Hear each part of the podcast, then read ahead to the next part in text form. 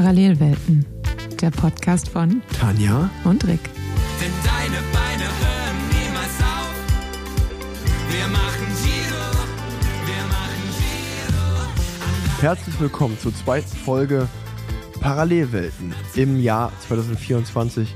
Und da Tanja das in der letzten Folge vergessen hat, auch wenn es eigentlich schon viel zu spät ist, sage ich frohes neues Jahr an alle Hörerinnen und Hörer und herzlich willkommen zur großen Radsport-Show, zum großen Radsport-Podcast und mein Sidekick, wie immer im Podcast, meine liebste Radsport-Expertin. Hallo Tanja Erath.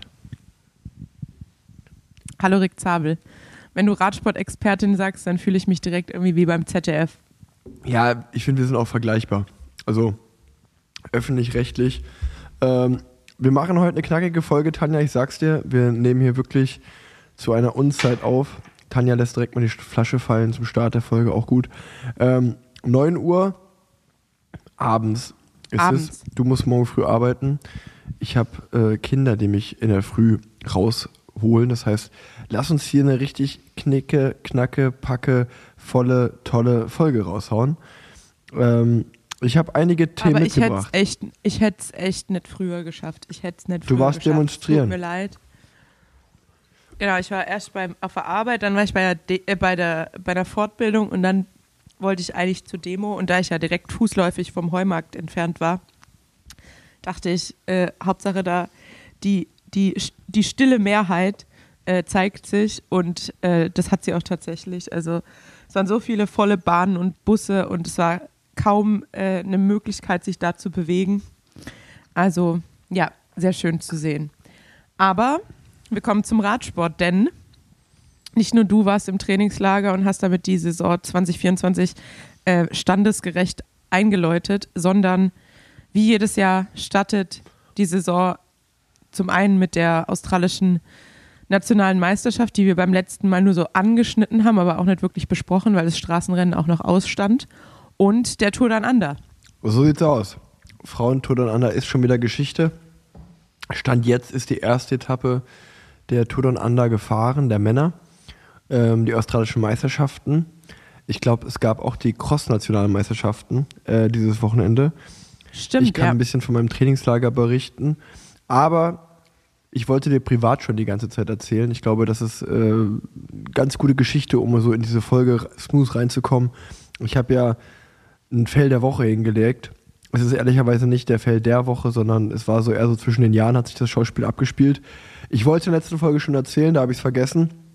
Dann wollte ich es dir privat erzählen, dann hast du gesagt, nee, nee, erzähl das mal im Podcast. Ähm, und jetzt ist es endlich soweit. Bist du bereit? Ja, du hast ja jetzt auch einen richtigen Spannungsbogen aufgebaut. Ich hoffe, ich bringe dich ein bisschen zum Schmunzeln oder vielleicht sogar zum Lachen. Also, es ist eine Alltagsgeschichte. Es hat sich zwischen den Jahren, ist jetzt schon wieder kaum vorstellbar, ist gerade mal zwei, drei Wochen her, aber ähm, es ist ja irgendwie immer so eine komische Zeit zwischen Weihnachten und Silvester und ähm, bei uns ist der Kühlschrank ein bisschen leer gelaufen. Das heißt, ich bin einkaufen gefahren. Leonie hat mir eine Einkaufsliste geschickt ähm, mit allen möglichen Sachen drauf. Äh, ich sag mal standardmäßig Brot, Milch. Unsere äh, Spülmaschine war auch alle äh, neue Spülmaschinentabs und so weiter und so fort. Ähm, stand einiges drauf. Und es war der Tag, wo ich mit Norbert äh, Rad gefahren bin. Äh, da gab es ja auch ein, wer mir auf Instagram folgt, hat ein Reel gesehen, wie Norbert kurz hinterm Baum Stop gemacht hat. Ähm, und wir sind sozusagen, abends haben wir Nudeln Bolognese gekocht und sind davor nochmal schnell in den Supermarkt gesprungen. Wenn so zwei Jungs, zwei Kumpels zusammen im Supermarkt sind, wird gequatscht. Wir haben alles nebenbei eingepackt, zack, äh, ab nach Hause. Und dann hat es sich so ergeben, über sind wir ins neue Jahr gerutscht, über Neujahr, ähm, die erste Januarwoche ist vergangen. Und irgendwie, ich hatte die ganze Zeit im Training, ich musste die ganze Zeit, das habe ich nie, mir immer so aufstoßen nach dem Frühstück. Und obwohl ich eigentlich beim Frühstück jetzt nicht irgendwie groß Sachen gegessen habe, die zum Aufstoßen sind, das, also ich, mir hat es ein bisschen im Magen rumort, Leo hat sich die ganze Zeit be, äh, schon beschwert, dass sie auch Magenprobleme hat, Magenschmerzen. Dann hat Oskar irgendwann, unser ältester Sohn, äh, richtig äh, Magen-Darm bekommen für ein, zwei Tage. Also hat sich so zwei, dreimal übergeben in einer Nacht, äh, immer wieder ins Bett. Dann habe ich die, Nacht mit ihm auf dem Klo verbracht. Und ja, wir dachten einfach, okay, Oskar mal krank, wir haben irgendwie mal so Magen. Und das hat sich dann, das ist war dann mal so eine Woche, acht, 19 Tage so. Und irgendwann schickt Leo mir so aus dem Nichts ähm, so ein Bild von einer Kalgon-Packung. Und dann denke ich so, ja, hä? Und jetzt? Und dann sagt sie so, du solltest Spülmaschinentabs kaufen. Du hast Kalgon Entkalker für die Waschmaschine äh, gekauft. Und ich habe die ganze Zeit, oder wir haben die ganze Zeit bei der Spülmaschine halt einfach diese Tabs, weil die ja gleich aussehen, immer in die Spül Spülmaschine gepackt. Und da war ich so, vor allen Dingen auch Kalgon. Also erstens ist auf dieser Verpackung eine riesengroße Sch- Waschmaschinentrommel vorne drauf und keine Spülmaschine. Und das zweite ist, ist auch so, hast du schon jemals den Werbespruch gehört? Waschmaschinen leben länger mit Kalgon. Und dann war ich so, Und dann war ich so, ja, stimmt eigentlich. Das heißt, ich habe einfach unbe unbewusst bei diesem Einkauf komplett ins falsche Regal gegriffen und habe ja, äh, Waschmaschinen-Tabs äh, geholt, anstatt Spülmaschinen-Tabs. Und ich selber, aber auch vor allem meine Familie musste unter dieser Dummheit von mir leiden. Das war mein Fell der Woche. Jetzt muss ich aber kurz, kurz schauen, weil ich glaube, heißt es nicht Spülmaschine, heißt es Waschmaschine oder Spülmaschine? Weil jetzt, als du es gesagt hast, habe ich gedacht, heißt es nicht Spülmaschine. Nee, nee, nee, nee. nee. leben länger. Waschmaschinen leben länger mit Kalkon, hundertprozentig. Okay. Ja, schön. Also bist du für die äh, gesundheitlichen oder den, den körperlichen Zerfall deiner Familie zuständig. So sieht's aus. Äh, ich habe mich dann ja, um, umso schöner, dass du sie dann für eine Woche in Ruhe gelassen Sie konnten, hast. sie konnten drüber lachen, sie konnten drüber lachen. Aber ja, du spielst auf mein Trainingslager an. Äh, ich war eine Woche im Mabea. Ähm, ich glaube, man konnte, Und du hast uns teilhaben ich wollte gerade lassen. sagen, ich glaube, man konnte es ganz gut verfolgen. Ich, es, hat auch, es hat auch echt Spaß gemacht. Ich war auch überrascht. Ähm, es ist ja mal eine andere Art Videos oder Reels oder einfach ein anderes Format gewesen. Und es ist doch sehr interessant, ähm, ich glaube, weil es einfach deutlich authentischer ist, wenn man die Leute so mit, den Tag, mit durch den Tag nimmt, ähm, war das Feedback doch sehr positiv und das hat mich gefreut. Aber, jetzt kommt das große Aber wieder, nee, es hat sehr, sehr viel Spaß gemacht, aber das war auch so richtig, äh, dass ich am Ende der Woche habe ich schon gekämpft mit, was, was kann ich noch aufnehmen, weil so ein Tag ist ja dann doch auch oft ziemlich gleich und ähm, dann sieben Tage lang zu versuchen, nicht immer dasselbe Video zu drehen, sondern es ein bisschen zu variieren, war dann gar nicht mal so einfach. Aber äh, wer mir auf Insta folgt, äh, danke fürs Anschauen. Wer nicht, äh, der guckt gerne mal rein. Da bekommt man, glaube ich, so einen ganz guten Eindruck, wie so ein Trainingslager abläuft. Äh, ich habe einfach jeden Tag ein Video gemacht, wie der Tag so verlaufen ist. Und äh, ich habe auch mir für diese Podcast-Folge vorgenommen, mal einmal zu erzählen, wie so ein klassischer Tag im Trainingslager aussieht, weil diese Fragen sind dann auch mal gekommen, weil man ja schon, ja, so in den Videos kriegt man ja einen kleinen Sneak Peek geboten, aber so ein bisschen, äh, oder im Podcast bietet sich, glaube ich, an, da nochmal ins Detail zu gehen. Musst du sagen, ob wir das jetzt direkt machen oder ob wir erst über andere Themen sprechen? Können wir gerne machen, aber beantworte mir erst kurz eine Frage zum Trainingslager. Normalerweise gibt es ja immer so feste Einteilungen, ähm, mit welchen Leuten man sein Training bestreitet. Gab es es bei euch auch? Seid ihr jetzt schon in der Lead-Out-Konstellation für die Saison? Oder werdet ihr noch wild durcheinandergewirbelt, um euch im Team besser zusammenzuschweißen? Ähm, nee, wir sind schon, also der, der, der erste Tag äh, war ich ohne Aki und Schwarzi unterwegs. Ähm, und vor allen Dingen, ich komme mal durcheinander. Mir ist es ein paar Mal passiert im Trainingslager, dass ich entweder neben Pascal Ackermann gefahren bin und die ganze Zeit gesagt habe, Schwarzi, Schwarzi. Oder äh, andersrum, weil das ist halt Aki und Schwarzi und irgendwie, ich weiß auch nicht, das ist wie mit meinen Söhnen, die dann nicht auch immer äh, Oskar und Fritz immer mit dem falschen Namen. Ich habe mich bei meiner Oma mal drüber lustig gemacht, dass die meine, mich und meine Cousins nicht auseinanderhalten konnte. Und jetzt passiert mir das selber. Ich werde ich werd auf jeden Fall alt. Ähm, Ich finde eher, dass Aki und Schwarzi nach so einem Kinderbuch klingt einfach. Aki und Schwarzi. Nee, aber ich bin ja jeden Tag mit den Jungs äh, in der Gruppe gewesen, außer am ersten Tag, weil das war so der, der Reinkommen-Tag und das war auch vom Wetter der ja, bescheidenste Tag. Äh, da hat es geregnet, war auch ziemlich kalt, ähm, sehr untypisch für Malaga. Da haben mir auch ein paar Leute schmunzelt geschrieben, du hast das deutsche Wetter mitgenommen, ich habe den Regen mitgenommen. Das war war wirklich so, weil andere haben mir geschrieben, es hat das letzte Mal im April geregnet und dann war wirklich so der erste Tag da unten, wo ich da war, hat es dann wie aus Eimern geschüttet.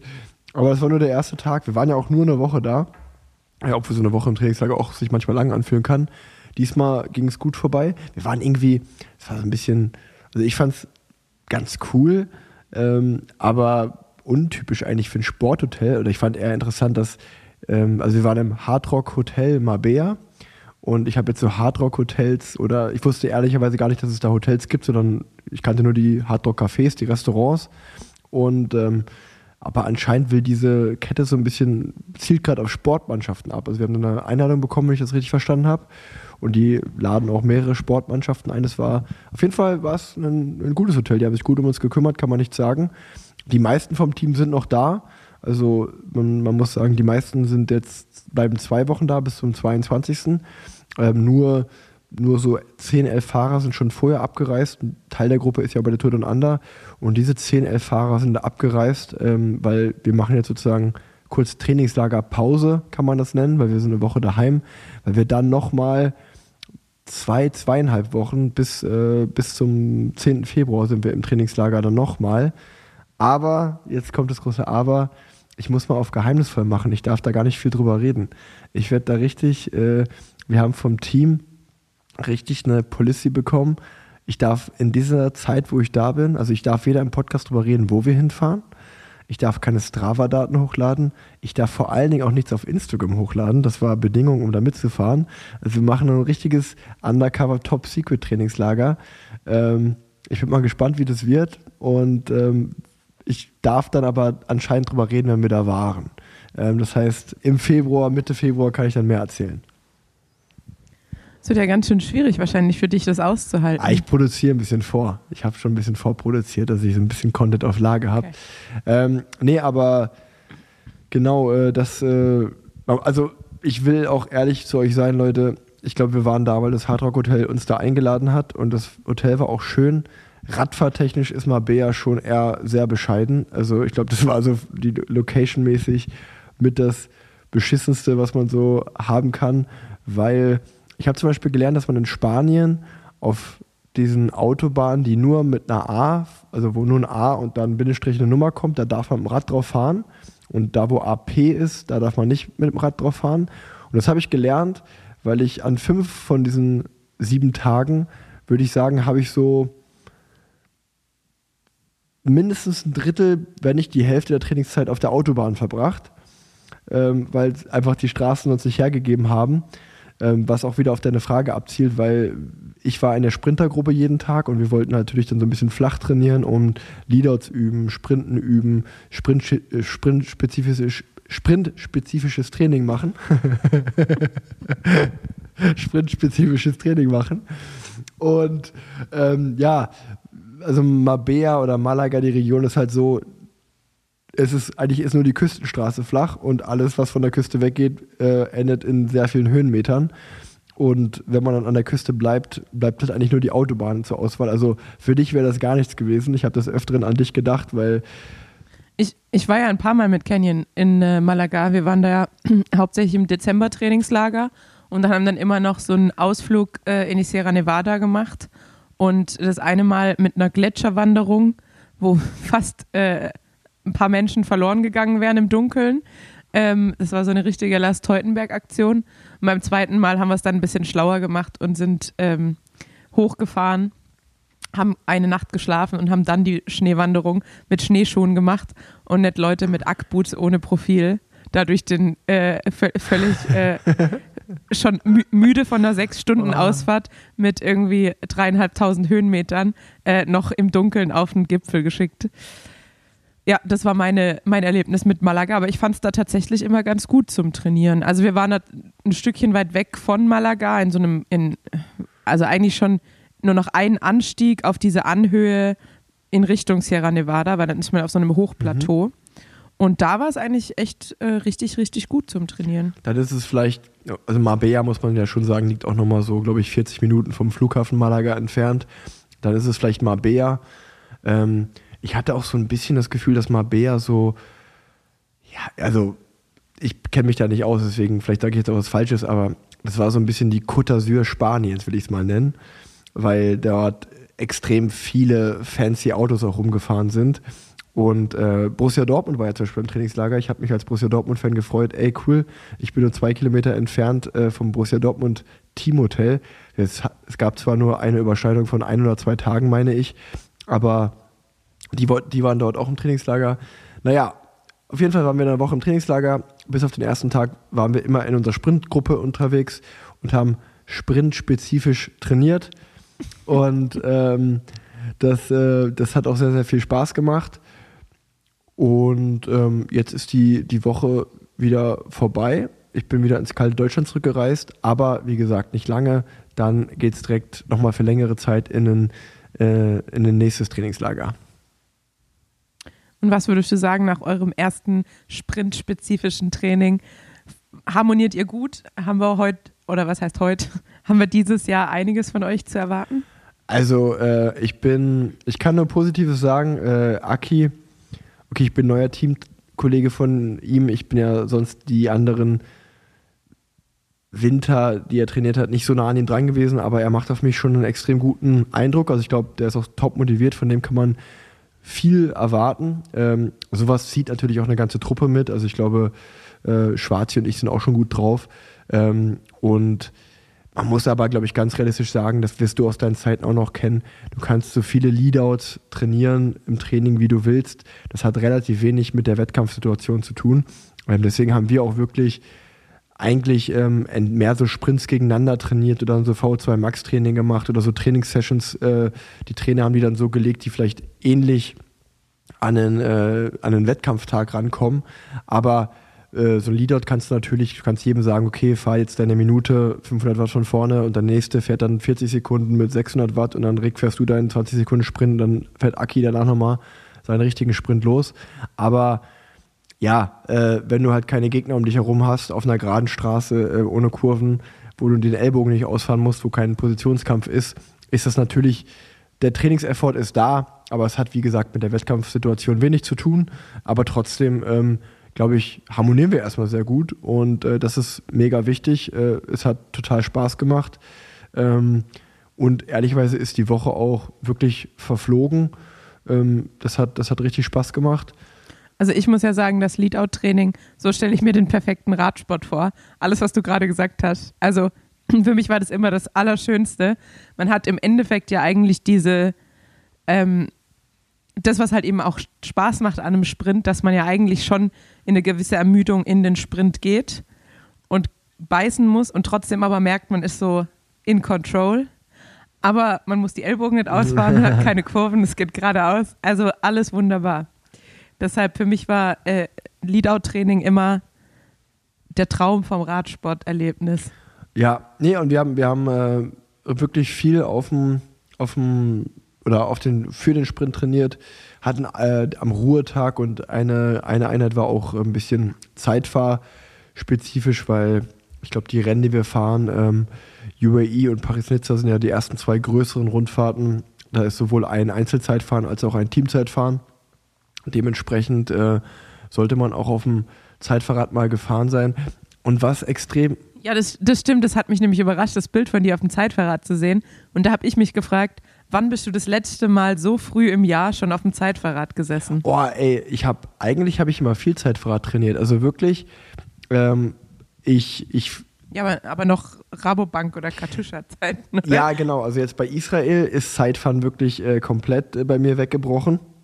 Also sowohl vom, du weißt es ja selber, wenn man jetzt heutzutage gut Zeit fahren will, braucht man erstens ein gutes Setup, eine gute Position und da muss man auch sehr, sehr viel auf diesem Zeitfahrrad äh, trainieren. Und selbst wenn man das alles macht, äh, oder selbst wenn ich das alles machen würde, hätte ich nicht den Motor, den Stefan Küng oder andere gute Zeitfahrer haben. Ähm, von daher, ähm, aber trotzdem hat mir die Disziplin an sich immer viel Spaß gemacht. Ich bin ja schon bei den Junioren im Bahnvierer gefahren und dann bei Rabobank und bei Katjuscha, wie du gesagt hast, auch. Und ich kann mich zum Beispiel auch noch an einen, an einen äh, Teamzeitfahren bei der Tour erinnern, wo wir, glaube ich, Vierter geworden sind. Ähm, damals, äh, mit, ich glaube, es war 19 Sekunden, ähm, in Brüssel war das damals 19 Sekunden Abstand zur Jumbo Visma, die das gewonnen haben. Eigentlich mit einer bisschen zusammengewürfelten Truppe, wo man dann auch merkt, okay, wenn man auf einmal Erfolg in so einer Disziplin hat, dann macht das auch total Bock, ähm, da, da zu investieren. Und ähm, dementsprechend war's, äh, die, ist es nämlich ganz witzig, weil ich da auch eine Storyauflage habe, weil wir sind zu diesem Zeitfahrtraining, also wir sind das erste Mal auf unserem Zeitfahrrad gefahren am Ruhetag und dann der Tag nach dem Ruhetag war dann das Zeitfahrtraining. Und ich bin runtergekommen Und Aki und Schwarzi haben schon angefangen, sich lustig zu machen, weil ich eben ein Aero-Cockpit auf meinem Zeitfahrrad hatte.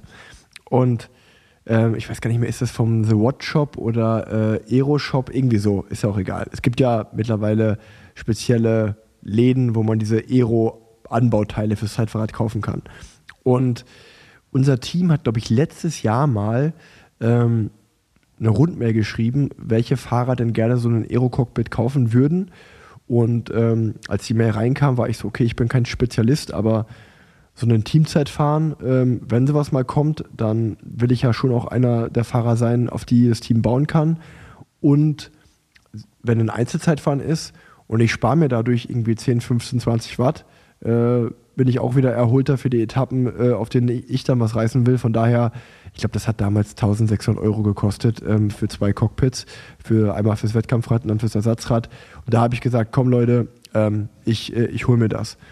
Und Und Nizza-Zeit war natürlich für dich. ja, falls, falls die, Als Tour, falls die Tour kommt, äh, dann äh, hoffe ich natürlich da erstens auch im Rennen zu sein und dann natürlich auch äh, da ordentlich zu finishen. Ähm, und man muss sagen, diese, diese speziellen Aero-Cockpits sind auch einfach deutlich bequemer als diese Standard- ja, Auflieger von den, von den Herstellern. Dementsprechend ähm, nochmal kurzer Rückblick auf die Saison 2023. Da bin ich ganz genau ein einziges Zeitfahren gefahren. Ähm, das war bei der Tour de Romandie. Wer sich erinnert, war jetzt vielleicht auch nicht meine erfolgreichste Rundfahrt. Aber ich bin bei dem Zeitfahren, weiß ich noch, meinen 8-Minuten-Rekord in dem Jahr gefahren. Ich glaube, irgendwie 488 Watt oder so. Also ähm, einen sehr guten Wert für mich. Und ich bin, glaube ich, damals 15 Letzter geworden. Wo ich mir dachte, okay, what the fuck geht denn hier ab?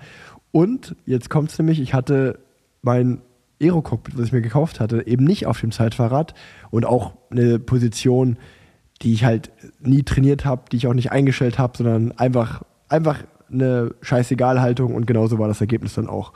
Ähm, weil man ja dann auch mal schnell bei so einem Team sagt, okay, das ist ein, irgendwie ein Sprinter oder der gehört zur Sprinttruppe, der muss da einfach nur durchkommen und gut ist. Ähm, und jetzt bin ich im Dezember, äh, als wir im Girona im Trainingslager waren, bin ich zu den Mechanikern und habe gesagt, sag mal Leute, ich habe doch hier diese Aero-Cockpits gekauft. Und meinten die, ja, ja, die liegen im Servicekurs. Und dann war ich so, ja, warum liegen die im Servicekurs und warum sind die nicht auf meinem Zeitfahrrad? Ah ja, wenn du das willst, bauen wir die drauf. Ich so, ja, dafür habe ich sie gekauft. Wäre ganz geil, wenn ihr die draufbauen würdet. Und dann haben die gesagt, ja, dann, dann, dann äh, kannst du ja hier mal so eine, so eine Aero-Position, also wir haben ja dann in, sowohl jetzt im Dezember als auch im Januar hatten wir Spezialisten da, die dann ähm, ja, uns die Position einstellen. Aber das ist wiederum so, mal nach der Trainingseinheit dann noch so, ein, so eine Positioneinstellung machen mit Wattfahren und so, habe ich ehrlicherweise nicht so Bock drauf.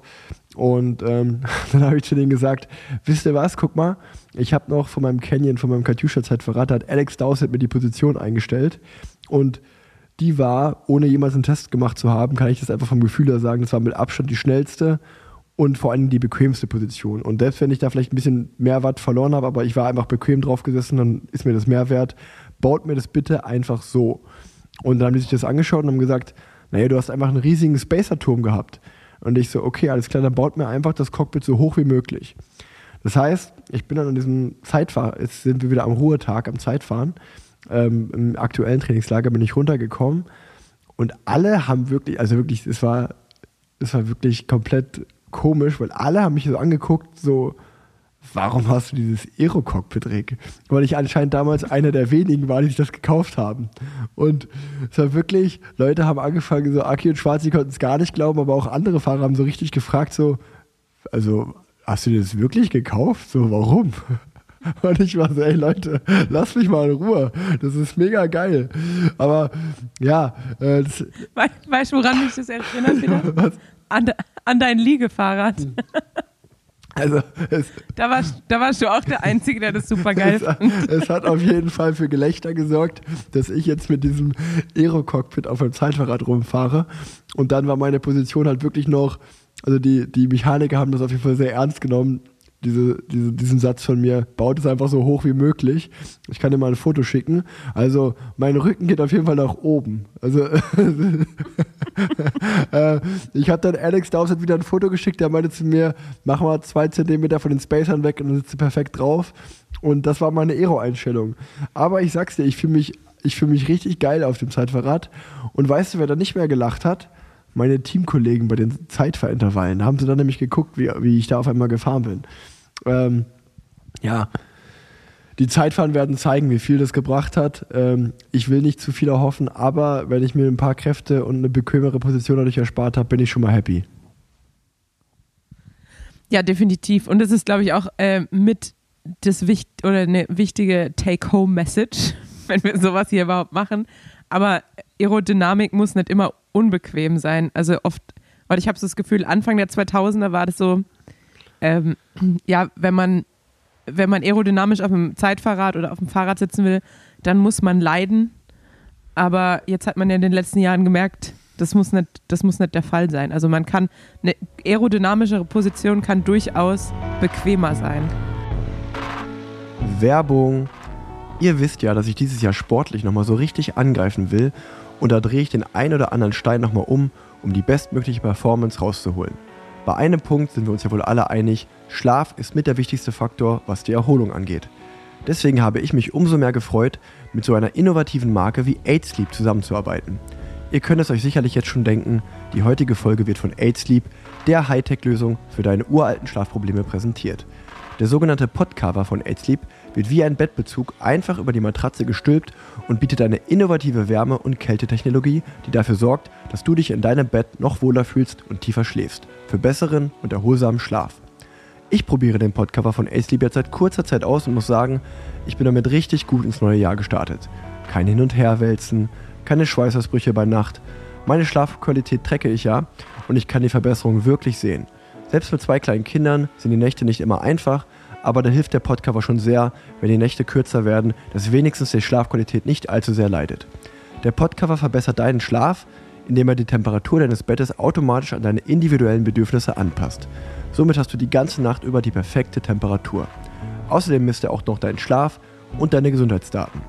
Wenn du auch deinen Alltag und deinen Schlaf verbessern willst, empfehle ich dir den Pod 3 von 8 Sleep.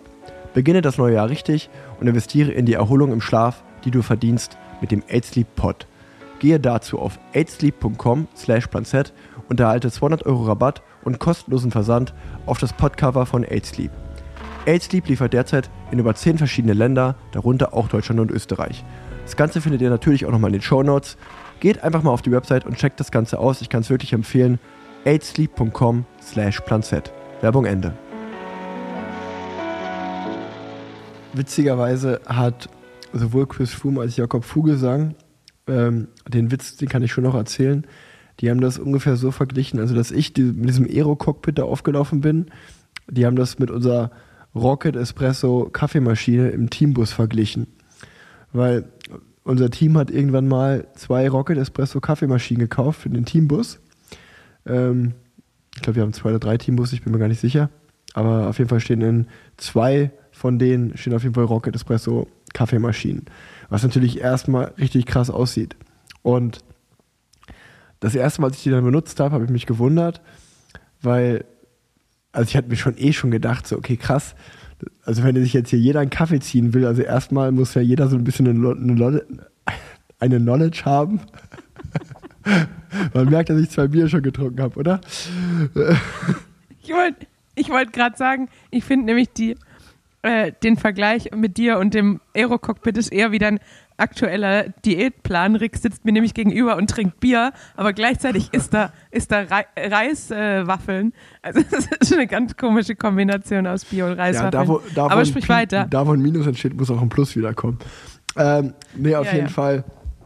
Also, je, man muss ja dann einfach eine gewisse Knowledge haben oder ein, ein gewisses Wissen, wie so eine Siebträgermaschine äh, äh, funktioniert. Aber auf jeden Fall hat unser Team sich dazu entschieden, ja, wir kaufen zwei Rocket Espresso Maschinen, aber einfach die Kapselversion, wo ich nicht mal wusste, dass es das gibt. Was? Es gibt, Ro es gibt, es gibt Rocket Espresso Kapselmaschinen? Ja, es gibt einfach. Und das heißt, du, die legst du dann in den Siebträger genau, ein, also oder du hast wie? einfach genau denselben Griff, nur dass wenn du den rausdrehst, dann ist halt einfach da, wo Kaffee reinkommt, das ist einfach so eine Form, wo die Kapsel halt reinpasst. Und da gibt es halt spezielle Marken, die extra dafür, also es schmeckt immer noch deutlich besser als ein Kapselkaffee, aber es kommt halt trotzdem nicht an einen Siebträgerkaffee ran. Was, ich glaube, der Kompromiss war halt, okay, wir haben eine Siebträgermaschine oder der Kaffee ist besser als bei einer Kapselmaschine. aber es geht trotzdem noch schnell, dass wenn sich jetzt irgendwie der Staff und noch sechs, sieben Rennfahrer vom Start schnell einen Kaffee ziehen wollen, dass es halt auch einigermaßen schnell geht. Aber es ist halt erstmal sehr ernüchternd in dem ersten Moment, wo du die aufmachst und denkst so, hä? Warum kommt da eine Kapsel rein? Und ich wusste eben auch noch nicht, dass es das überhaupt gibt. Naja, auf jeden Fall haben die, haben die das so verglichen. Eine Rocket Espresso Kapselmaschine ist genauso wie Rick Zabel mit dem Aero-Cockpit. Ja, da haben sie, da haben sie einen Punkt, würde ich Ach sagen. ja. Ähm, So, jetzt, ich glaube, wir müssen mal, weil wir wollen eine kurze, knackige Folge machen. Und es steht ja richtig viel, weil EM-Bahn war auch noch. Ähm, es steht eigentlich richtig viel auf der Radsportliste, Sechs-Tage-Rennen Bremen was wir war ja auch besprechen noch. können. Und genau, habe ich auch noch aufgeschrieben, Six Days. Das heißt, es gibt eigentlich richtig viel zu besprechen und wir haben jetzt uns schon verquatscht und eine halbe Stunde hinter uns. na dann, womit wollen wir anfangen? Äh, wollen wir erstmal Thema Bahn, Thema Cross oder Thema Straßenradsport Tour Under anfangen? Ja, am ehesten wahrscheinlich Tour Down Under, so in äh, chronologischer Reihenfolge, würde ich sagen. Dann ähm, Tour Down Under, lass uns mit den Männern anfangen, weil das geht schnell. Da gab es bis jetzt nur das Kriterium und die erste Etappe. Stand jetzt, wo wir aufnehmen. Ähm, Bora hat einen perfekten Saisoneinstand erwischt, vor allen Dingen mit Sam Welsford. Wo ich natürlich auch sagen muss, also wirklich, ich habe mir heute früh ähm, die Highlights angeschaut und da einfach mal Chapeau an Ryan Mullen und Danny van Poppel, die heute wirklich einen mustergültigen Leadout hingelegt haben. Ähm, wirklich Chapeau und Respekt und dann auch ein Sam Welsford. Weil das ist immer das, der nächste Punkt. So eine Leadout fahren ist das eine, das sieht oft schön aus, aber oft ist der Sprinter der da, dann am Hinterrad ja schon so kaputt von dem Windfahren auch, dass die Sprinter dahinter in einer besseren Position sind und dass Sam Welsford dann noch den Sprint gewinnt. Also äh, wirklich Respekt. Ähm, und wir, wir sagen, mittlerweile hat sich der Radsport ja so verändert, dass es gar nicht so mehr diesen einen Leader-Zug gibt. Was, was, was hältst du mir in die Kamera? Ich wollte gerade sagen, das liegt an der, an der aerodynamischen Frisur. Äh, Tanja hat mir gerade das Bild von Sam Welsford in die Kamera gehalten. Auf jeden Fall ähm, haben wir schon gesagt, also so ein Leader wie Bora heute gefahren ist, das schaffst du in der heutigen Zeit vielleicht ein, zwei, drei Mal im Jahr, dass es wirklich so perfekt läuft. Ähm, und dass es dann direkt beim ersten Sprint so gut klappt. Also wirklich Respekt. Ich bin mal gespannt, ob die nächsten Sprint, ob sie da auch wieder dominieren werden oder ob dann der, der Konkurrenzkampf größer wird. Auch Respekt an Phil Bauhaus. Der hat ja letztes Jahr die erste Etappe gewonnen und war wieder nah dran. Ähm, Ja. Ich meine, der, der Junge ist auch krass. Ey. Der hat wieder seine, seine Saison, glaube ich, im September oder so schon beendet, also relativ früh letztes Jahr. Aber der ist halt dann bei der Donander immer in Top-Shape am Start und ähm, liefert direkt wieder ab. Also auch Respekt da an Phil. Und ähm, ja, Caleb Ewan, der hat ja das Kriterium schon ausgelassen. Ähm, kränkelt, glaube ich, ein bisschen. Hat man auch gesehen, der war bei Sam Welsford am Hinterrad, wird dann Vierter im Sprint. Biniam Girmay fährt von relativ weit hinten los ähm, und hat einen super Punch. Also wirklich äh, Re Respekt nochmal an Bora, an Sam Welsford. Ist halt blöd, dass man mit dem Trikot gewinnt. Also das ist halt, äh, das ist halt schade an der ganzen Geschichte.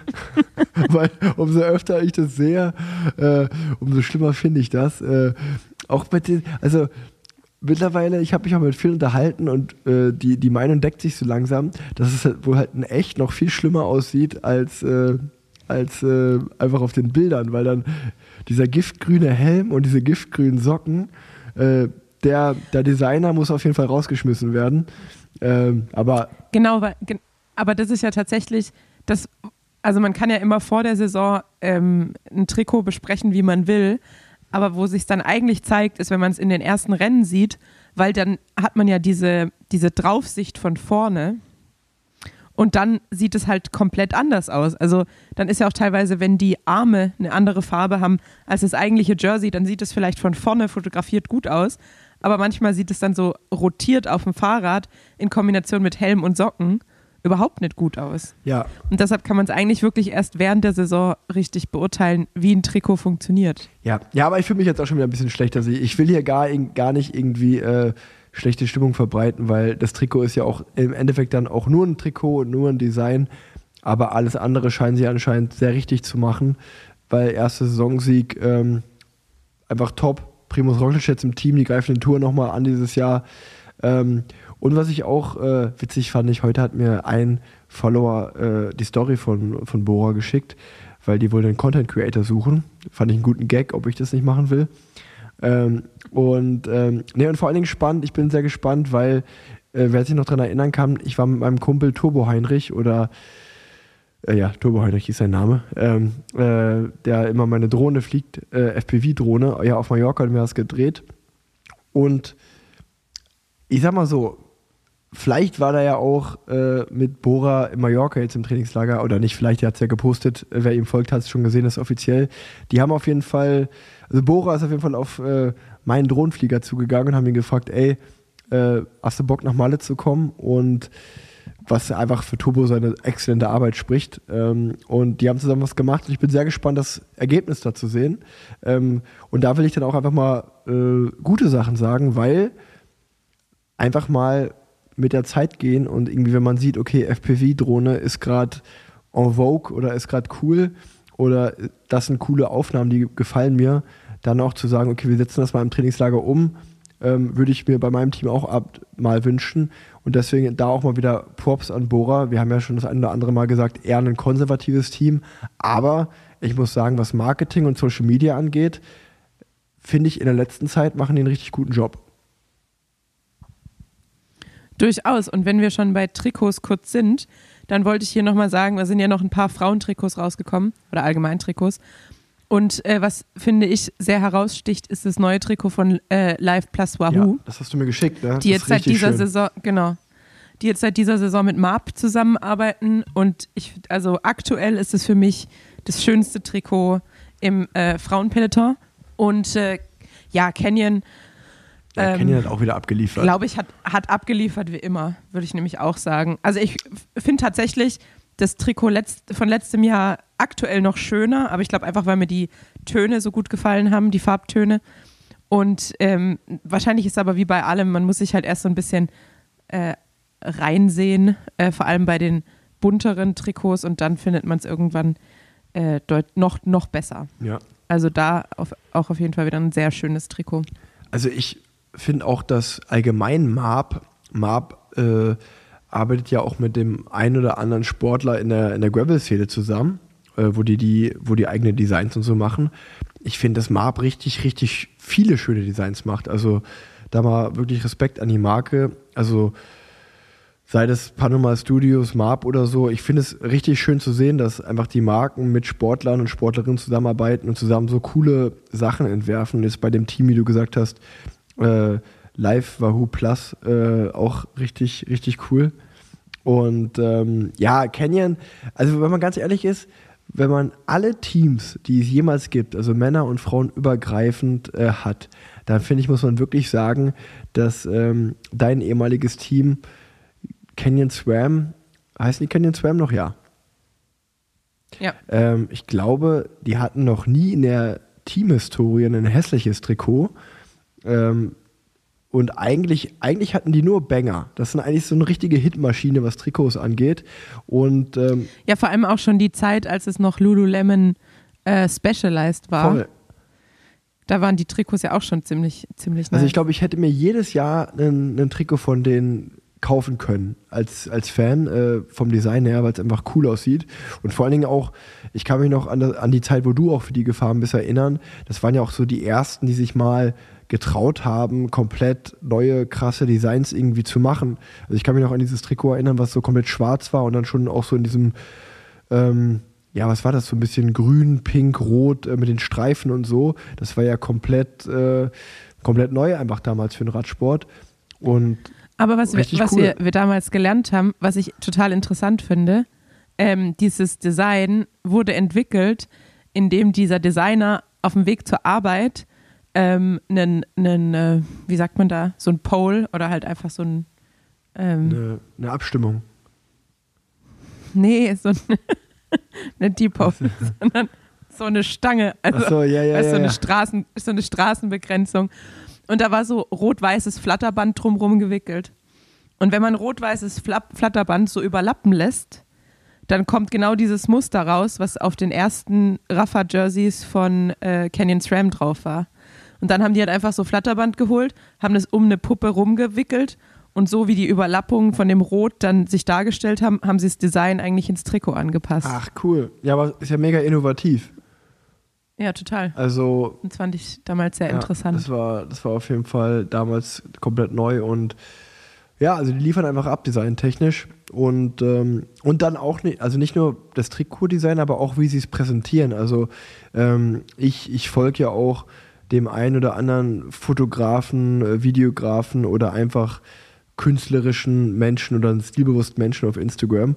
Und es ist dann doch schon sehr, man merkt schon, welche Trikots ankommen oder wer sich auch bei der Umsetzung, wie dann das Trikot umgesetzt wird, an Fotos und Videos Gedanken gemacht hat, weil genau diese Designs werden dann geteilt und genau diese Designs bekomme ich dann auch irgendwie wieder angezeigt von den künstlerischen Menschen, wo ich mir denke, okay, warte mal, wenn die das richtig schön finden, ähm, ja, dann, dann hat das irgendwie schon den Nagel auf den Kopf getroffen. Und das sind halt eben genau diese Teams, über die wir gerade gesprochen haben.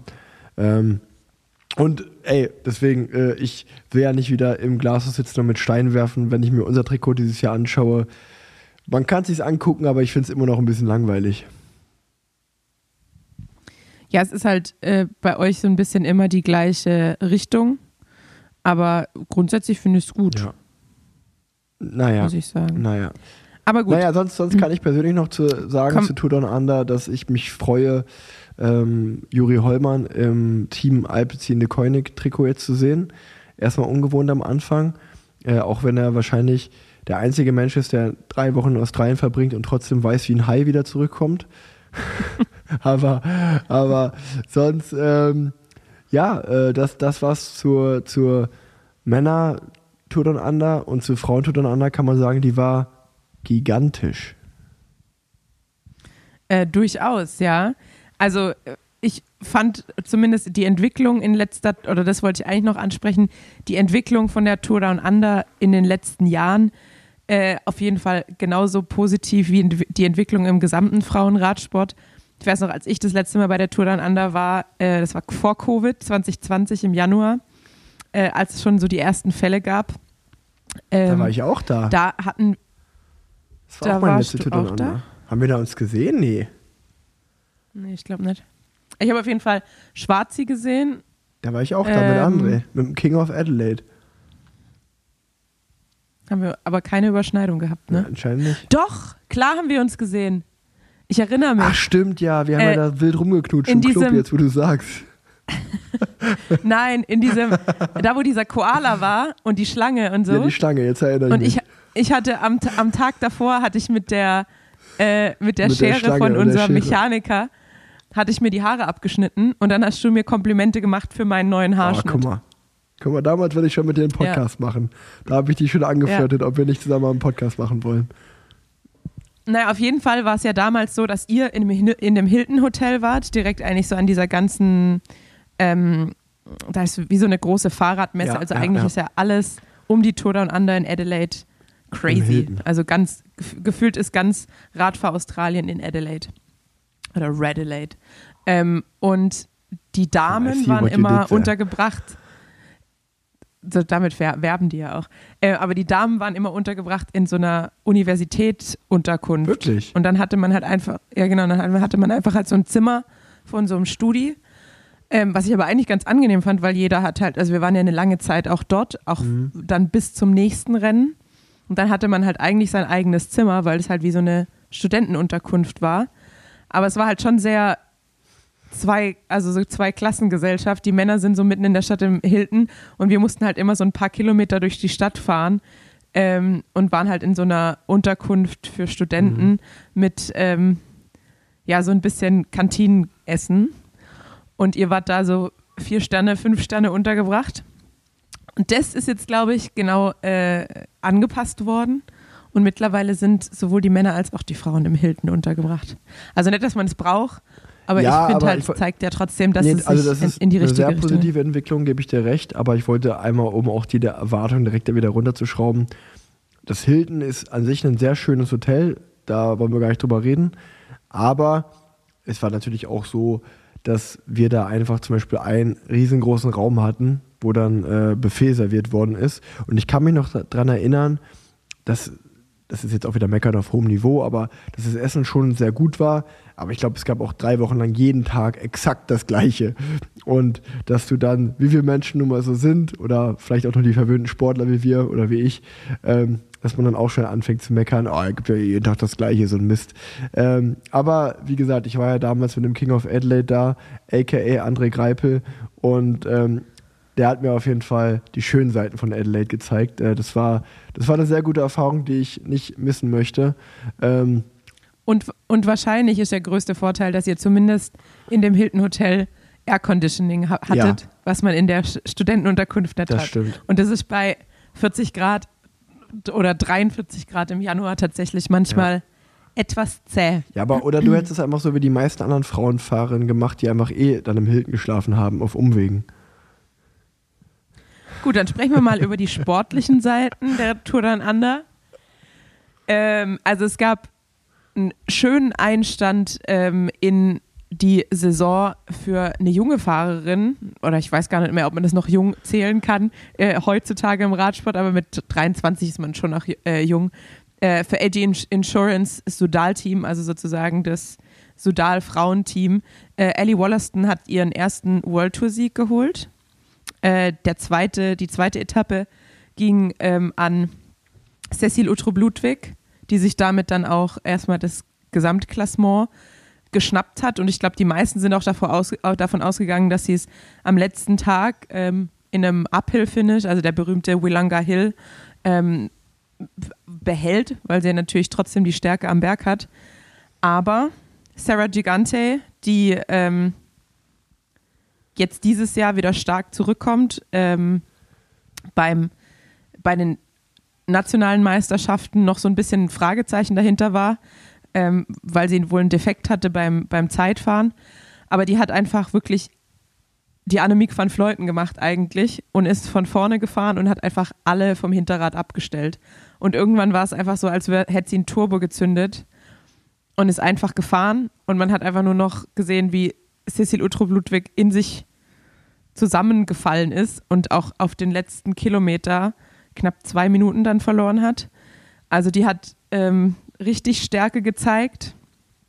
Und äh, ich freue mich für sie, ist ja auch ehemalige Teamkollegin von mir und auch äh, ein sehr witziges Küken, muss man sagen. Also sie ist ein Küken, auch wenn sie nicht mehr die, die jüngste ist, aber ähm, die, sie ist sehr speziell. Auf jeden Fall. Ich habe äh, im Binder äh, habe ich das erste Mal mit ihr das Zimmer geteilt und irgendwann habe ich äh, nur gehört, wie sie aus dem, aus dem Badezimmer nach Hilfe gerufen hat und meinen Namen. Und ich kam da rein und sie hat sich die Beine rasiert vorm Rennen. Und sie hat sich dafür so einen Einwegrasierer, so einen Einklingenrasierer gekauft. Und die hat sich in, komplett in beide Beine so tiefe oh. Wunden reingeschnitten, dass, dass, wir, dass ich wirklich, ich habe so mit Klopapier so Druckverbände. Oh. Hab dann, irg hab dann irgendwann gemerkt, so, man kann die Blutung aber nicht stillen. Oh. dann habe ich sie einfach so Scheiße. hingesetzt mit den, ich weiß gar nicht, wie viele offene Stellen es waren und habe sie da draufdrücken lassen und bin zu unserem Soigneur gelaufen und habe mir ähm, Verbandsmaterial geholt. Das war so mein erster Eindruck von Sarah. Äh, und ähm, ich hoffe für sie, äh, dass es genauso erfolgreich weitergeht und dass sie so ein bisschen ihre, ich sag mal, Dämonen besiegt hat, weil ich glaube, in den letzten Jahren war so der, der wirklich die meisten Renntage in einem Jahr, die sie hatte, waren, glaube ich, 13 Renntage, weil es entweder Sturz, Krankheit, ähm, okay, ja so ein bisschen psychische Scheiße. Probleme. Genau. Und deshalb hoffe ich einfach, dass es dieses Jahr, so wie es anfängt, weitergeht für sie und dass sie halt wirklich ihre Stärke, die jetzt wieder bewiesenermaßen da ist, äh, zeigen kann. Aber ja, ich bin, ich bin gespannt. Aber ich glaube, sie ist auf jeden Fall one to watch und hat damit auch, ähm, wie man sich denken kann, die äh, Rundfahrt gewonnen. Und äh, ja, das Gesamtklassement bleibt in Australien für eine Australierin. Ja, das war auf jeden Fall eine sehr, sehr schöne Tour und Under der Frauen. Ähm, anzuschauen. Spannend, wie du gesagt hast, auch Führungswechsel andauernd, äh, spannende Etappen. Ähm, es hat schon richtig, richtig Bock gemacht. Ich glaube, die Tour de der Männer finde ich mittlerweile auch wirklich äh, auch so vom Timing mega. Man wacht morgens auf und hat direkt, äh, oder ich zumindest, kann direkt YouTube-Highlights schauen, äh, wie die Etappe verlaufen ist.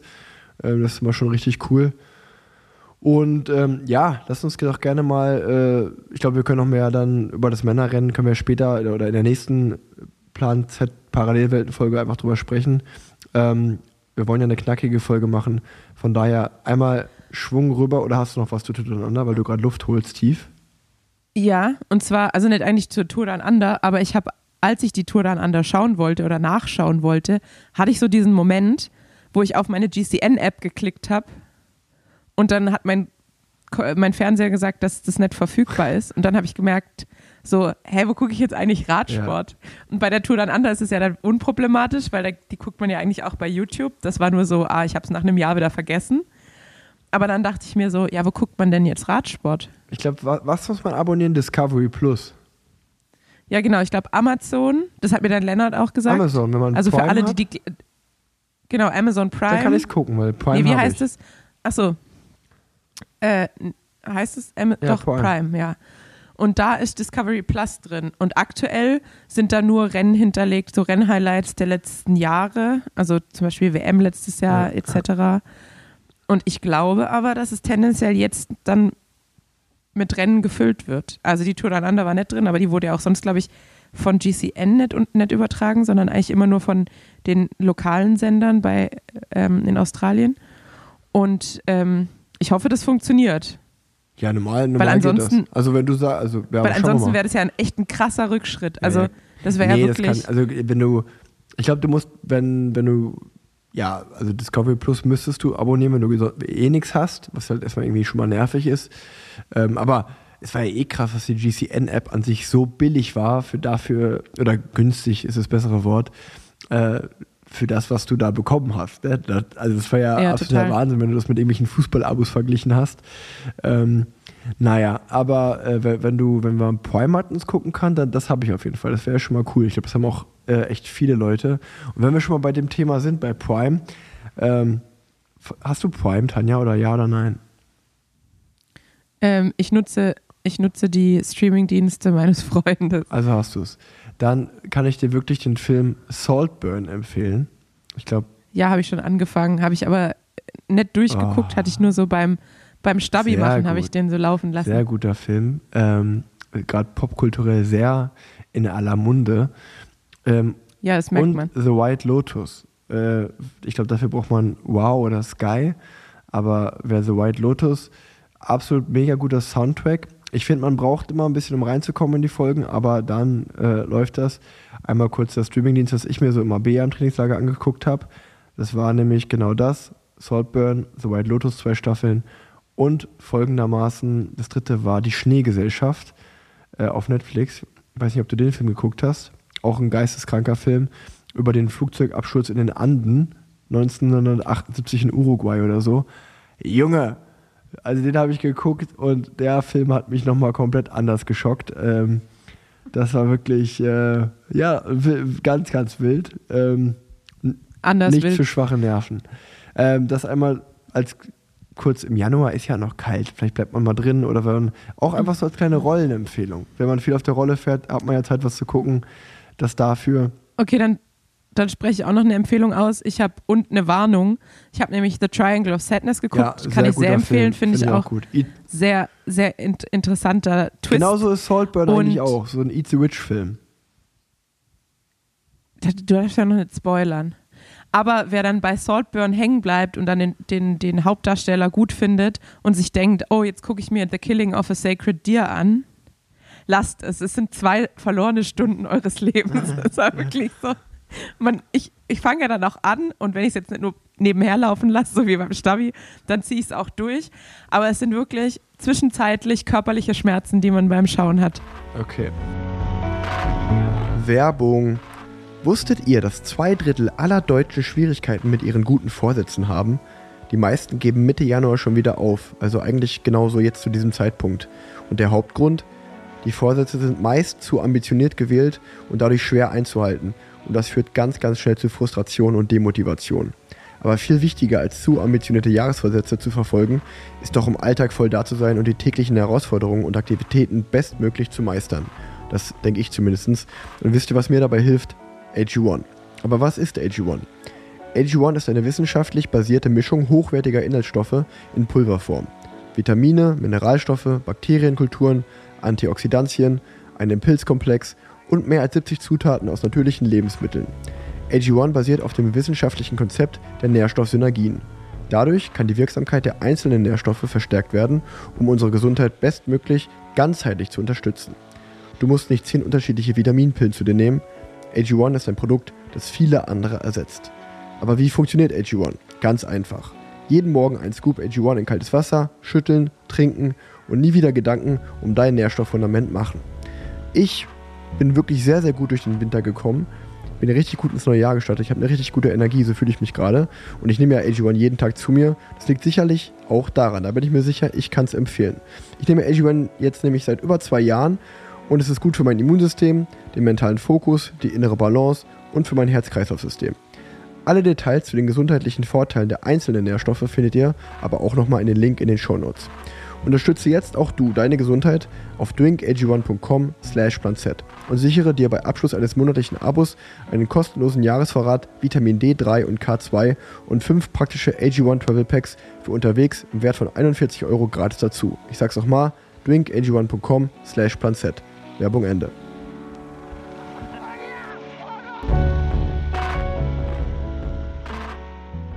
Dann lass uns doch nochmal schnell Bahn und Cross besprechen. Ähm, ich bin ganz ehrlich, ich habe nicht allzu viel Hintergrundinfo. Ich weiß nur, ähm, die Cross-DM war in Rade vorm Wald, in einem Ort, in dem ich immer vorbeifahre, wenn ich von Köln nach Unna mit dem Rad trainieren fahre, fahre ich immer dort lang.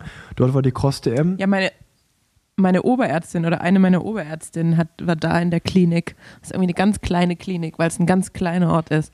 Aber auch die Cross-DM ist da. Und auf jeden Fall hat bei den Männern Marcel Meisen gewonnen und bei den Frauen, jetzt hätte ich schon fast Lucinda Brandt gesagt, nee, äh, Brandau. Brandau. Genau, Brandau genau. hat bei den, Ja, die- Fernando Brandau, Brandau hat gewonnen bei den Frauen. eigentlich wie immer die Dauerbrenner. Ähm, aber man muss ja auch sagen, dass man, wenn man sich die Ergebnisse anschaut, dann denkt man immer so, ja, okay, haben wir da die gleichen gewonnen. Aber die Kontinuität und jedes Jahr wieder abzuliefern, auch mit diesem Druck zu wissen, man hat die letzten Jahre gewonnen, ist ja meistens gar nicht so leicht. Deshalb äh, großer Respekt, dass sie ähm, Ja, wieder also mal abgeliefert Für die haben. Gewinnerinnen und Gewinner sowieso, da, da gebe ich dir 100% recht. Auf der anderen Seite finde ich auch schon, dass man kritisch sagen kann, dass es jetzt nicht gerade für den Crosssport spricht, wenn über Jahrzehnte gefühlt dieselben gewinnen. Ähm, und ich glaube, das sieht man ja ein bisschen auch, wenn man äh, international Crossrennen schaut, wo die Deutschen und äh, da einfach sind. Und was ich mich eigentlich auch frage, weil Cross ist ja eigentlich schon eine sehr, sehr coole Sportart, dass da irgendwie nicht, nicht, nicht mehr passiert. Aber ich bin in meinem Leben noch nie ein Crossrennen gefahren, deswegen darf ich eigentlich mir gar kein Urteil erlauben. Ähm, das ist nur so meine Außenwahrnehmung, dass halt Marcel Meisen äh, jedes Jahr bei den Männern gewinnt. Okay, letztes Jahr hat Sascha Weber gewonnen, das muss man auch dazu sagen.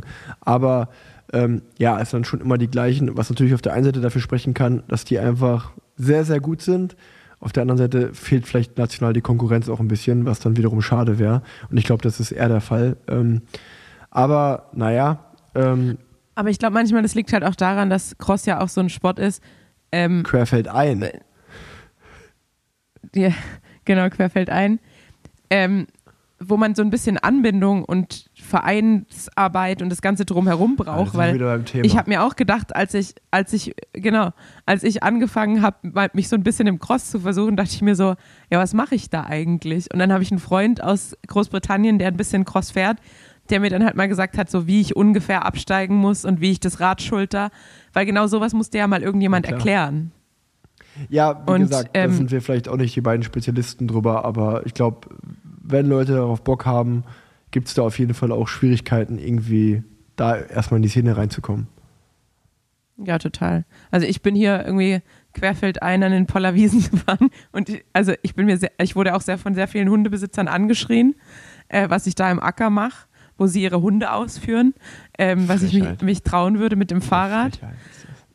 Und ähm, ja, ich glaube, es ist tendenziell einfach schwierig, da so da Fuß zu fassen. Ja, Weil man halt auch ein riesiges, also grundsätzlich erstmal zum Rennen fahren, du brauchst vielleicht einen Ersatzlaufradsatz, so ja, wenn es idealerweise. matschig ist, aber grundsätzlich. komplett sauber machen, austauschen, du brauchst Genau, ein Team, genau. ist schon sehr, sehr kompliziert, ja. Und es ist halt auch einfach unfassbar kalt die meiste Ja. Zeit. Das heißt, idealerweise brauchst du irgendwas, wo du dich umziehen Ja, ja. kannst.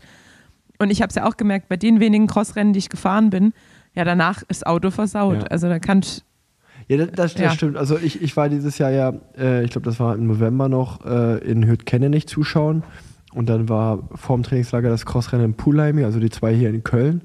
Und es waren, an beiden Tagen war so ein Wetter, wo ich mir dachte, yo, gehst schon lieber auf die Rolle. Also jetzt habe ich keinen Bock draußen zu fahren. Und dann halt so ein Crossrennen fahren. Respekt auf jeden Fall an alle, die das machen. Ähm, ich wollte auch jetzt irgendwie gar nicht zu kritisch sein. Ich, ich finde es halt eigentlich eher schade, weil es so ein toller Sport ist und so schön ist, dass Voll. da nicht mehr geht, weil Potenzial vom Entertainment ist auf jeden Fall voll da. Ähm, aber gut, äh, wir wollen ja eine kurze Folge machen, von daher wird das Thema so Genau, und man groß. muss sagen, auf jeden Fall Judith Kral zeigt sich ja trotzdem auch international stark und äh, ist hoffentlich die Zukunft äh, im, im Crosssport. Aber wenn wir über die Zukunft im Crosssport sprechen, müssen wir auch noch kurz von äh, André Greipels Auftritt ja, sprechen. das äh, mach du das gerne. ja, André ist bei den Masters gefahren, hat Platz 3 gesichert. Ja. Cool. Rick sagt nichts dazu. Okay, dann lass uns äh, doch. Das ist eine ongoing EM. Discussion zwischen André und mir. Also ich, ich, ich verstehe voll den Punkt, wenn man sagt, ich habe total. Das ist auch, das ist auch nur reine meine Privatmeinung. André ist ein, ich respektiere André sehr. Ich habe viel von André gelernt, habe André sehr viel zu verdanken und ich liebe diesen Mann. Ähm, aber ich bin kein großer Fan davon, nach seiner Karriere Masters zu fahren. Das, das möchte ich einfach dazu sagen. Aber jeder kann ja machen, was er will. Von daher äh, ist es auch egal. Ich muss auch mal aufpassen, dass ich nicht immer zu viel Meinung hier preisgebe. Dass ich äh, die Kunstfigur Rick Zabel bleibe. Nee, dann lass uns doch von den erfreulichen Dingen sprechen und wir. Ähm, davon, dass Gehen Nils Pole. Dritter beim Sechstagerennen in Bremen geworden ist. ja, wir können auch darüber sprechen. Nein, äh, wir sind vom Cross, gehen wir noch zur Bahn rüber. Da habe ich genauso viel Ahnung wie vom Crosssport. Bahn bin ich wenigstens früher mal gefahren, aber ich habe trotzdem keine Hintergrundinformationen, außer dass natürlich die Bahn-EM jetzt war und ähm, das für die Bahnsportler sehr wichtig ist, weil es ja ein Olympiajahr ist. Und ähm, was bei mir am meisten angekommen ist, ist sowohl, dass die Teamsprinterinnen Gold geholt haben im Teamsprint, Emma Hinze und Lea Sophie Friedrich und Pauline Grabosch. Ähm, und die Männer Roger Kluge und Theo Reinhardt haben zum dritten Mal in Folge, wenn ich es richtig ver verstanden habe, äh, Gold im Madison geholt hat. Also auch da ziehe ich den Hut und Chapeau. Das waren die, ne Quatsch, äh, Lea Sophie Friedrich hat auch noch im Kairin Gold gewonnen, ne? Das genau, ist, genau, ist auch Europameisterin in, im Kairin gewonnen. Es waren die drei Goldmedaillen. Es gab noch drei Silber- und drei Bronzemedaillen. Also ich würde sagen, eine ganz gute. Ähm, ja, eine sehr erfolgreiche Ausbeute. EM für den BDR. Und Und Local Hero-mäßig natürlich auch äh, zu erwähnen, dass äh, Lea Lynn Teutenberg Ja, sich die Silbermedaille im im Elimination Elimination geschnappt hat hinter Lotte Kopecki. Ja. Also Die, die hat, aber Lotte Ähm. Kopecky hat auch irgendwie zweimal Gold innerhalb von 30 Minuten geholt. Punkte fahren und Elimination. das kann durchaus Das hab sein. ich das, ich Ähm, habe einen Bericht gelesen, wo stand, Lotte halt- Kopecky, der Held des Abends, weil sie sozusagen, die Disziplinen waren relativ zeitnah aneinander, Punkte fahren und Elimination Race, also Ausscheidungsfahren auf Deutsch. Und ähm, die hat zweimal Gold gewonnen. Und das ist dann schon äh, auch sehr beeindruckend. Absolut. Und es ist halt, ich glaube, manchmal halt, wenn man jetzt aktuell von Lotte Kopecki spricht, ist es halt irgendwie so, wie wenn man von äh, einschlägig bekannten äh, Herren spricht, die eben auch irgendwie zehn Rennen fahren und zehnmal, zehnmal gewinnen. Ähm, ja, die hat es einfach drauf, ne? Die hat es auf jeden Fall drauf. Also auf jeden Fall war es eine erfolgreiche Bahn-EM, das kann man sagen. Ähm, und eigentlich ähnlich wie im Crosssport. Und ich wiederhole es immer wieder. Ich, ich, eigentlich kann ich es gar nicht so richtig verstehen, weil sowohl die Bahn als auch der Cross-Sport, die haben ja vom, wenn man, wenn man sich mal anschaut, wo so Sportarten insgesamt hingehen. Ähm, also ich rede jetzt von großen Sportarten, Fußball, Tennis, keine Ahnung was, Golf, die entwickeln alle Formate, die auch ans jüngere Publikum irgendwie näher dran sind, weil die sagen, okay, es muss schnell, schnelllebiger werden, es muss kürzer werden, weil durch Instagram, durch TikTok wird die Aufmerksam Aufmerksamkeitsspanne der Menschen immer kürzer, geringer. Das heißt, wir müssen auch Sportarten machen, wo immer was passiert, die schnell, die einfach zu verstehen sind und die schnell sind. Und wenn man das mal auf den Radsport überträgt, muss man ja wirklich eigentlich sagen, Straßenradsport könnte weiter von diesem Format nicht entfernt sein, äh, weil es einfach stundenlang geht. Vielleicht ist es deswegen wiederum so beliebt, weil es genau dieser Gegenpol dazu ist. Ähm, aber wenn man dieses Entertainment-Konzept mal auf den Radsport anwendet, müssten ja eigentlich Bahnradsport und Crosssport viel populärer und viel beliebter sein als der Straßenradsport, weil das eben genau da ist. Beim Crosssport wird immer eine Runde gefahren, du kannst sie andauernd sehen, der Wettkampf dauert eine Stunde. Beim Bahnradsport dauert, glaube ich, kein einziger Wettkampf eine Stunde, wenn schon das Madison, das äh, dauert ja so um den Dreh. Aber es ist auf jeden Fall auch sehr schnelllebig, dadurch sehr intensiv, sehr, sehr schnell und sehr, sehr gut zu verfolgen, weil man im Bahnradsport meistens in der Halle sitzt und einfach das Geschehen immer im Blick hat. Da denke ich mir so, eigentlich müssten die beiden Sportarten ja deutlich populärer sind, sein, aber ähm, ja, die haben sich, sicherlich ihre Berechtigung, aber ich würde mir für die Sportlerinnen und Sportler, weil ich ja auch viele persönlich da kenne, einfach wünschen, dass es dann doch noch mehr Aufmerksamkeit dafür geben würde, als es das manchmal tut, weil oft habe ich das auch das Gefühl, gerade auf der Bahn, dann wird da die zwölfte WM-Medaille gewonnen und der fünfte EM-Titel und es ist dann so ein bisschen, ja egal, ist zu viel gesagt, aber es ist ja so eine krasse Leistung und es ist dann irgendwie schade, wenn das dann so ein bisschen versandet, will ich mal sagen. Aber ich glaube, es ist vielleicht genau der Punkt, den du gerade angesprochen hast. Es muss kurz und knackig und schnell und so, aber auch leicht zu verstehen sein. Und ich Ja, glaube, also ist schon, ja, ja. ja, also es ist alles nicht leicht zu verstehen. Also Madison, Punkte fahren, Omnium und also schon verkopft, ja, das es ist stimmt, halt ja. einfach genau. Also Crossrennen, ja okay, Crossrennen ist nachvollziehbar. Der, der als erstes über die Linie fährt, hat gewonnen. So, aber wenn du, also ich komme ja, ich, ich gucke mir das Punkterennen an und denke mir dann, manchmal frage ich mich, wie, wie kriegen die denn überhaupt hin, auch, ja. Genau.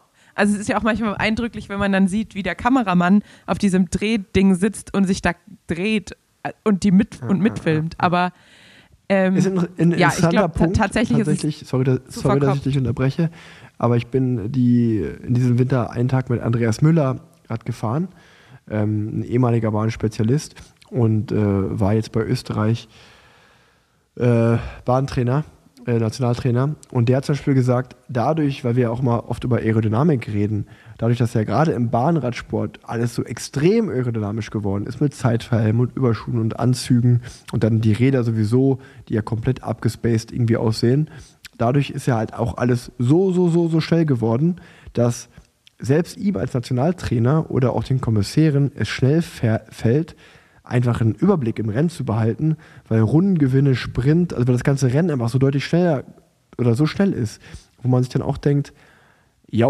vielleicht wäre es da eher schlau, irgendwie Materialvorgaben zu geben, die dann für alle gleich sind, dass es halt nicht immer schneller wird, damit das Rennen einfach, einfacher zu verstehen ist.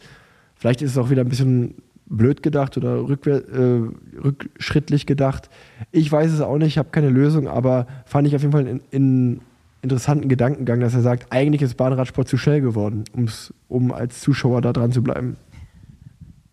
Du wolltest doch die Kategorien wieder einführen oder mehr Kategorien machen in 2024 im Podcast. Das heißt, Kategorie Radsport verbe verbessern, mehr, mehr Regeln. Aer Mehr Regeln Aerodynamik der abschaffen UCI. im Bahnradsport. Das ist Radsport verbessern, ist Aerodynamik im Bahnradsport abschaffen.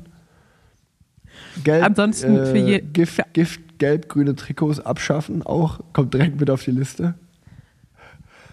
Aber du musst, du musst aufpassen, weil ehemalige, aktuell hast Profis, du. ehemalige Profis, die Masters fahren, abschaffen, sollte auch verboten werden. Aber aktuell hast du vielleicht noch Bahnfahrer, die dir dein Aero-Cockpit abkaufen, wenn du jetzt hier so gegen die. Nee, lass das mal Ja. so. Ich, vielleicht in einem Jahr oder zwei Jahren will ich die verkaufen. Vielleicht will die ja jemand kaufen. Dann. Okay, äh, Tanja, ich würde sagen, wir haben eigentlich alle unsere Themen besprochen. Ich mache einmal noch, und du bist meine, du bist meine Korrektur. Ich werde einmal noch diesen Tag im Teamcamp durchgehen, um dem treuen Hörer, der mich das gefragt hat, um dem seinen Wunsch zu erfüllen. Ich bin auch ganz schnell. Also, Ich wollte nur noch kurz, ich, ich, bevor du das sagst, wollte ich noch kurz eine unpopular Opinion äh, äußern. Und zwar habe ich von ganz vielen, nachdem wir ja letztes, letzte Woche, let, vor zwei Wochen, ich weiß gar nicht mehr, in der letzten Folge über äh, Mathieu van der Poel und sein, ähm, seinen Spuckaffront gesprochen haben, äh, haben mir ganz viele Leute geschrieben, ja, aber dass sie jetzt gelesen haben, dass er angespuckt worden wäre und mit Urin beworfen. Und dann unpopular Opinion. Also ich würde sagen, eigentlich Urin sauberer als Speichel. also würde ich jetzt tendenziell mal behaupten. Ja, lass uns auch nicht mehr drüber reden. Ich, ich, ich habe auch ein paar, ich habe auch Nachrichten bekommen. Ich habe auch nur gesagt, Leute, es ist ja auch völlig okay, wenn man ein Fan ist, dass man ihn verteidigt, verstehe ich ja auch. Wir sind ja auch einfach nur Privatmenschen, äh, die hier unsere Meinung äußern und äh, wenn wir zum Beispiel einen Tadej Pogacar cooler als Jonas Wingegaard finden oder wenn wir den Vorfall von Mathieu van der Poel nicht cool finden, dann können wir das ja auch sagen und dann kann man diese Meinung cool finden oder nicht. Aber wir richten ja auch nicht darüber, wir sagen nur unsere Meinung. Genau, und wir haben ja eigentlich, äh, ich würde sagen, beide Seiten beleuchtet. Und äh, dann habe ich halt auch gesagt, gut, ich muss mich bei der Arbeit auch zusammenreißen ähm, und kann nicht irgendwann sagen, so jetzt reicht's mir und dann irgendjemand ins Gesicht spucken. Ähm, Ja, und du hast vor allen Dingen auch gesagt, wenn du Mathieu van der Poel wärst, wärst du wahrscheinlich auch arrogant, weil wenn du so aussehen würdest und so Fahrrad fahren könntest, dann fällt es vielleicht auch schwer, auf dem Boden zu bleiben. Und das ist ja auch schon so ein Ding, wo man sagt, ja, äh, das ist natürlich so ein Ding, natürlich hast du da auch irgendwo recht, ne? wenn einfach alles so gut läuft und dir, dir fliegt alles zu, ist natürlich auch von außen jetzt immer nur so, aber du bist so erfolgreich, dann hast man vielleicht auch mal den Hang dazu, eine überhebliche Reaktion zu haben. Von daher, lass uns gar nicht mehr groß drüber reden. Ähm, es ist ja auch in Geschichte. Baden-Württemberg in Baden-Württemberg würden wir sagen, wenn der Rotzbacke nuff läuft, dann geht's dir gut. Und dann muss ich auch noch hin, äh, äh, hinzufügen, weil wir letztes, letzte Woche oder in der letzten Folge über den Lamborghini und die Bodenwellen gesprochen haben. Da wurde mir direkt von Christian Noll, vielen Dank an die Einsendung äh, an der Stelle, äh, mitgeteilt, dass er natürlich einen Lamborghini Offroad fährt und dass es überhaupt kein Problem wäre, mit diesem Offroad-Sondermodell über die holländischen und belgischen Speedbumps zu fahren. Das freut uns doch. Das ist doch toll.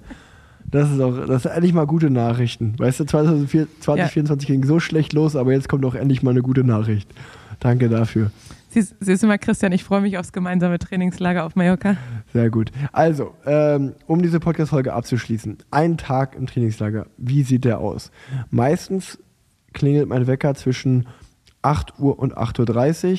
Dann stehe ich auf und mein Weg führt mich direkt zum Frühstück. In Klammern, außer am Ruhetag, das hat man im Video auch gesehen, da hatte ich erstmal eine Fettmessung. Ähm, wo man dann mit nüchternem Magen, wir geben da Urin ab in den Becher, damit unser Status, wie wir hydriert sind, noch mit einberechnet wird, ähm, dann werden, werden wir ja einfach gemessen, wie unsere Umfänge sind am Bauch, an den Beinen, an den Armen und wie viel.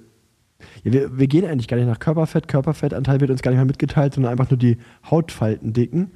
Das würde ich, jetzt- das würde ich jetzt auch behaupten, weil das wäre meine nächste Frage. Nee, wirklich. Also ich, ich wüsste mein, Weiß ich gar nicht. Weiß, weiß ich gar nicht. ja, irgendwo zwischen 8 und 9 Prozent würde ich jetzt schätzen im Januar, aber ähm, ehrlicherweise, ich weiß es wirklich nicht, weil bei uns im Team werden nur noch die, ich weiß gar nicht an wie vielen Stellen Körperfett gemessen wird, ich glaube an 11.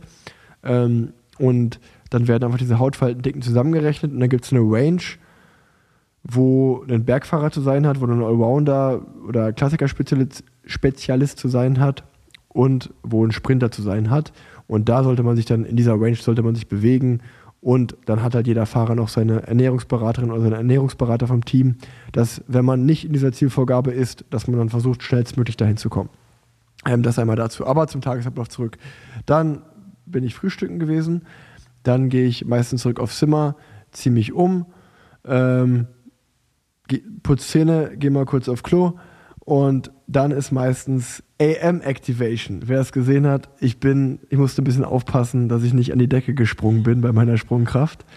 Ähm, wir haben dann meistens Sprünge gemacht und Mobility und so Sachen. Und dann ist meistens so um 10 Uhr Abfahrt. Da bist du nochmal aufs Klo. Hä? Da bist du nochmal aufs Klo. Ja, habe ich ja gesagt, dass ich Zähne geputzt habe und äh, mal auf Klo schnell. Warum? Soll ich da ins Detail gehen, Tanja? Soll ich da ein bisschen ins Detail gehen?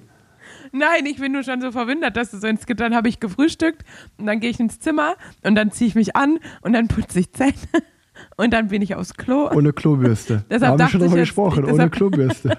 Das, Deshalb dachte das ich jetzt, Thema. dass du vor der Abfahrt vielleicht auch nochmal aufs Klo gehst Da- und dass es jetzt so, so munter weitergeht. Da, ähm, da wo, übrigens bei dem Klobürsten-Thema wurden mir auch viele, viele Nachrichten bekommen, dass wir diesem Problem vorbeugen könnten, indem wir vorher Klopapier ins Klo legen. Habe ich, auch, habe ich auch bekommen und dann aber auch angebracht, dass man da auch immer aufpassen muss, je nachdem, in welchem Land man ist, wie der Wasserdruck ist, äh, weil man sich das sonst auch das Klo verstopfen kann natürlich. Ja, ja, im Hilton passiert das nie.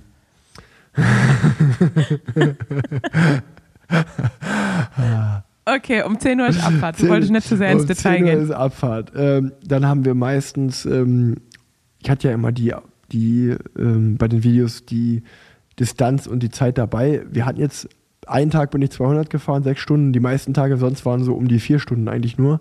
Dann kommt man zurück, duscht, geht zum Lunch. Nach dem Lunch ähm, habe ich dann, das ist das Geilste am Trainingslager, wenn man Kinder übrigens hat, man kann einfach in Ruhe schlafen und man kann Mittagsschlaf machen. Und Leo hat sich angewöhnt, mich immer so um 16.30 Uhr anzurufen, einfach nur weil dieses abfuckt, dass ich Mittagsschlaf machen kann, einfach nur um mich zu ärgern. Ähm, dann mache ich meistens nach dem Mittagessen mache ich Mittagsschlaf. Dann geht's zur Osteopathin oder zur Massage. Und dann hat man so ganz klassisch eigentlich um 19.30 20 Uhr Abendessen und davor noch äh, meistens jeden Tag irgendein Meeting, weil irgendjemand muss immer in, im Team rechtfertigen, warum er einen Job hat und muss dann die Fahrer eine Stunde lang mit irgendeinem Vortrag quälen. Das ist, das ist äh, sowas passiert. Ähm, aber wir hatten einen guten Vortrag und der war nämlich von Factor. Und ähm, ich sag mal so, wenn dieser Vortrag stimmt, dann ist der neue Rahmen, das neue Modell, was wir zur Tour, glaube ich, bekommen sollten, es kommt der neue Factor-Rahmen kommt. Und wir sind 6 und 7 Prozent schneller als das Cervelo und das Specialized Rad. Dann haben wir das schnellste Rad im Peloton, wenn alle Windtests so stimmen. Also ich sag, ich Und dann, sag, und, dann, und dann auch noch ein und Aero-Cockpit. dann noch ein Aero-Cockpit. Nee, wir reden nicht über das Zeitverrat, wir reden nur über das Ostro. Wir reden nur über den Straßenrahmen. Ähm, aber nee, das, das, ich muss sagen, das Factor-Meeting war wirklich sehr interessant. Ähm, ansonsten geht man dann essen. Dann, ähm, dann versuchen Aki Schwarzi und ich uns immer noch heimlich ein Bier irgendwo an der Bar zu holen. und ähm, nicht jeden Tag, aber ab und an mal, wenn man einen guten Trainingstag hatte. Ähm, und dann gehe ich meistens in mein Zimmer zurück und dann werde ich, wie ich gerade gesagt habe, schaue ich Filme oder Serien und dann gehe ich immer schlafen. Rufe zwischendurch mal Frau und Familie an und das ist so ein Tag. Habe ich was vergessen, Tanja? Du warst nur einmal auf Klo bisher. Ja, man geht, ich gehe auch nur einmal morgens. Wie oft soll ich auf Klo gehen? Wasser lassen? Ja, Sollte man schon häufiger als einmal. gut. Das, das nehme ich jetzt nicht mit auf. Aber so sieht ein klassischer Tag im Teamcamp aus. Gut, äh, dann haben wir das auch abgehakt und damit die Folge beendet, So sieht's aus. würde ich sagen. Ich bin stolz auf uns, haben wir gut hinbekommen. Ich muss schlafen. Ähm, wenn ich mich in dieser Folge öfter mal versprochen habe oder gelallt habe, dann liegt es einfach daran, weil ich sehr kaputt bin vom Trainingslager. Und den zwei Bier. Nee, was, was? Und den Reiswaffeln. Die Reiswaffeln waren's. Die Reiswaffeln waren's. Also, gute Nacht. Gute Nacht.